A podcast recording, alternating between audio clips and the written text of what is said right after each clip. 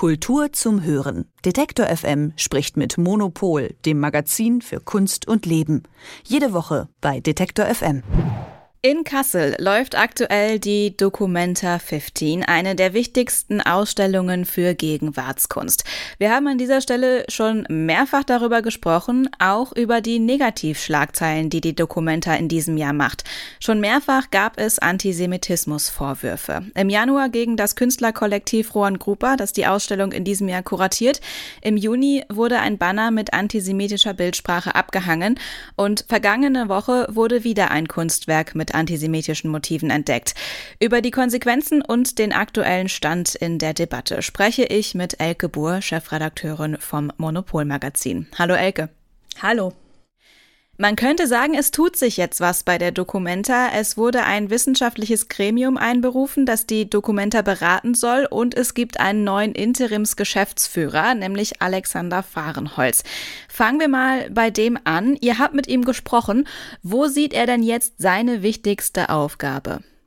Ich glaube, er sieht seine wichtigste Aufgabe erstmal darin, äh, die ähm, Leute ein bisschen zu beruhigen. Und das Angenehme ist, dass ihm das auch ganz gut gelingt. Also er hat eine sehr, sehr ruhige Art. Äh, er, äh, er steigt nicht auf die Hysterie ein. Er ist auch nicht beleidigt. Und äh, ähm, er schafft es eigentlich sehr gut zu kommunizieren. Und das ist wirklich schon mal äh, die halbe Miete, weil das war wirklich ein ähm, zentrales Versäumnis der vorherigen Dokumenta-Leiterin oder auch gesamt, äh, wie die Dokumenta sich gesamt dargestellt hat, dass sie es eben nicht geschafft hat, ihre Position mit Ruhe äh, an die Leute zu bringen.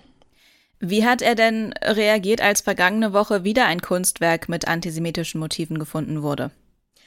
Ähm, er hat unterstützt äh, die Tatsache, dass dieses äh, Kunstwerk äh, kontextualisiert werden soll. Ähm, das ist zurzeit in Arbeit, ähm, hat aber gleichzeitig gesagt, äh, es äh, geht jetzt hier nicht darum, äh, die, die ähm, Ruan Gruppe, also die künstlerische Leitung, ähm, da zu sozusagen rauszunehmen, sondern alles, was gemacht wird, wird immer in Gespräch mit der künstlerischen Leitung gemacht und das ist auch extrem wichtig, weil auf der anderen Seite es von Seite der Künstlerin Künstlerinnen und Künstler auch einen offenen Brief gab, in dem es äh, große Bedenken gegen ähm, eine Zensur gab, also gegen die Idee, dass da jetzt ein externes Gremium durchgeht und alle Kunstwerke anschaut auf Antisemitismus oder nicht Antisemitismus. Das kommt halt vielen Künstlerinnen und Künstlern, die aus Kontexten kommen, in denen äh, Zensur, in denen sie sehr unter Zensur äh, leiden, halt äh, absolut nicht angemessen vor. Und ähm, da hat Fahrenholz auch gesagt, also alles, was gemacht wird, wird im Austausch und in Zusammen, äh, in Zusammenwirken mit der künstlerischen Leitung gemacht und deren Autonomie soll nicht äh, begrenzt werden. Aber auf der anderen Seite begrüßt er auch, dass es jetzt dieses Beratungsgremium gibt, das seine Arbeit ähm, aufnimmt. Das Beratungsgremium, das ist ein Expertinnenrat aus äh, sieben Wissenschaftlern und Wissenschaftlerinnen. Ähm, welchen Handlungsspielraum haben die denn, wenn du auch schon sagst, es soll jetzt keine Überprüfung aller Kunstwerke geben? Naja, eine Überprüfung aller Kunstwerke wäre ehrlich gesagt ja auch äh, eine recht absurde Idee angesichts der Tatsache, dass diese Dokumenta ja seit Wochen geöffnet ist. Also die, die äh, ist ja öffentlich. Also es ist ja nichts, dass da irgendwas Geheimes äh, irgendwie überprüft werden muss, sondern jeder Mensch kann ja hingehen und sich das alles anschauen. Ähm, und dieser Expertenrat hat ja hoffentlich diese Dokumente sowieso schon gesehen und äh, muss ja jetzt auch nicht da einzeln überprüfen, sondern kann äh, dann vielleicht einfach äh, tätig werden, um diesen ganzen Komplex, äh, der da drumherum ist, äh, aufzuarbeiten. Weil ich glaube, dass äh, an der Art, wie die Debatte geführt wurde, ähm, ja sehr viel zu untersuchen ist, wissenschaftlich auch. Und dass, glaube ich, einfach die Grundlagen da auch mal äh, ähm, behandelt werden können. Also warum, also was ist sozusagen, was ist hier schiefgegangen? Ähm, wie reagiert die deutsche Öffentlichkeit? Was ist sozusagen Medienhysterie? Was ist, ähm, äh, was ist auf der anderen Seite irgendwie soziologisch daran zu sehen? Was ist, äh, welche Antisemitismus-Definitionen gehen da in der Öffentlichkeit durcheinander? Auf welche möchte man sich da ähm, einigen in diesem Expertenrat? Also ich glaube, dass es da vieles zu besprechen gibt. Also sowohl von Expertinnenrat als auch von der Seite der Geschäftsführung geht es jetzt vor allem um die Aufarbeitung. Ja, und der Experte, äh, der, der Expertinnenrat steht auch wohl bereit, äh, wenn es äh, weitere Fälle gibt, ähm, wo diskutiert werden soll. Ähm, aber darüber ist jetzt noch nichts gesagt und auch die Kontextualisierung, die da erwartet wird von den betreffenden neuen ähm, neuen Werken, die übrigens keine Werke sind. Also das ist, glaube ich, sehr wichtig zu erwähnen. Das sind keine Kunstwerke, um die es jetzt in dieser zweiten Runde geht, sondern das sind politische Karikaturen aus einer Broschüre von 1988. Also das heißt, das ist weil nichts, was jetzt an der Wand hing, sozusagen als Kunstwerk, was da von den Kuratorinnen und Kuratoren ähm, als solches gezeigt werden sollte, sondern das sind Dokumente. Ähm, also was man, glaube ich, auch wissen muss. Und ich glaube, deswegen ist auch diese Kontextualisierung so wichtig. Also es ist wichtig zu erklären, was für einen Status haben diese Bilder. Also wenn man sagt, das ist ein Archiv, dann äh, soll dieses Archiv ja dokumentieren, wie zu einer bestimmten Zeit, also vor 35 Jahren, politische Zusammenhänge gesehen wurden. Und das ist sozusagen Teil dessen, was da jetzt auch kontextualisiert werden muss. Und vielleicht muss man auch sagen, diese, diese ähm, Zeichnungen, die da ähm, kritisiert wurden, sind entstanden im Kontext der ersten Intifada. Also es geht äh, da um einen politischen Konflikt zwischen ähm, Israel und den Palästinensern, der damals ähm, sehr, sehr heftig, äh, sehr, sehr heftig war und äh, wo viele ähm, ähm, also wo es viele Opfer gab, vor allen Dingen äh, auf Seiten der Palästinenser natürlich, wo viele Kinder getötet wurden vom äh, israelischen Militär, wo auf der anderen Seite die Palästinenser sehr, ähm, äh, ähm, sehr viel Solidarität erfahren haben, auch aus den arabischen Ländern.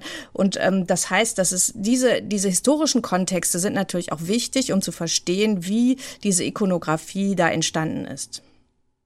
Du hast jetzt gesagt, kontextualisiert werden muss. Das heißt, aktuell werden die Karikaturen wie ausgestellt? Kommentarlos oder inwiefern ähm, wird das den Besucherinnen und Besuchern schon eingeordnet? Auf die, also auf die Kontextualisierung, also sozusagen auf die, den Zusatz zu der Ausstellung äh, äh, wird noch gewartet. Also das heißt, das ist im Entstehen und wird äh, wohl sehr bald ähm, da ähm, installiert. Im Moment ist es so, dass es, ähm, also soweit ich weiß, meine Kollegin war da und ähm, im Moment ist es so, dass es weiterhin einfach äh, zwischen den anderen äh, Broschüren und Dokumenten hängt. Also das heißt, es ist nicht so ausgestellt, dass man gleich drauf guckt, sondern man muss es ein bisschen, man muss blättern, muss es suchen und man kann halt mit den ähm, äh, Leuten, also mit den Guides, die dann da sind und äh, äh kann man darüber reden, aber die Kontextualisierung, die kommt. Diese immer wieder jetzt aufgekommenen Antisemitismusvorwürfe, die werfen ja schon ein schlechtes Licht auf die Dokumenta. Trotz neuer Geschäftsführung und wissenschaftlicher Beratung gibt's auch immer, gibt's auch weiterhin Kritik. Was ist deine Einschätzung? Inwiefern wird das Auswirkungen auf die verbleibenden Wochen der Dokumenta und auch auf die kommenden Ausstellungen haben? Es gibt, glaube ich, mittlerweile fast zwei Dokumentas. Es gibt die Dokumenta, die wirklich stattfindet. Also die Leute äh, gehen dahin, die Leute äh, haben Austausch, haben ihre Erfahrungen, sie kritisieren die Ausstellung, sie finden manche Kunstwerke toll, sie finden manche Kunstwerke nicht so toll, sie kommen in Scharen.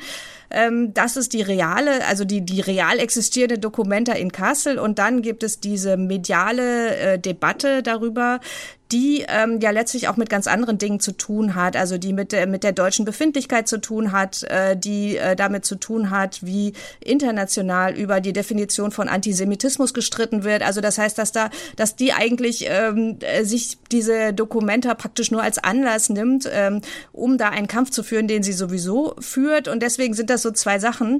Und ähm, ich glaube, dass, äh, dass das sich auch in der, äh, in der äh, sozusagen in der kunsthistorischen Betrachtung Bewertung dann der Dokumente, also was dann wirklich davon übrig bleibt, da bin ich natürlich selbst auch gespannt. Also ich glaube, dass beide Seiten irgendwie äh, in, die, in die Geschichte eingehen werden. Das eine ist die Erfahrung einer Dokumenta, die sehr anders ist als äh, andere und das andere ist halt diese Diskussion, die uns aber nach Ende der Dokumente auf keinen Fall verlassen wird, weil ähm, es wird weiter diesen Machtkampf um äh, Institutionen und Künstlerinnen und Künstler in, in Deutschland geben. Wer darf ausstellen? Wie viel Kontrolle haben wir? Äh, welche Position zu Israel dürfen in Anführungszeichen Künstlerinnen und Künstler überhaupt einnehmen, wenn sie in Deutschland ausstellen wollen. Also das ist eine Debatte, die uns ähm, unangenehmerweise, glaube ich, begleiten wird, auch am Ende der Dokumente und davon völlig unabhängig. Sagt Elke Buhr vom Monopol-Magazin über die Antisemitismusdebatte bei der Documenta 15. Vielen Dank für das Gespräch. Gerne.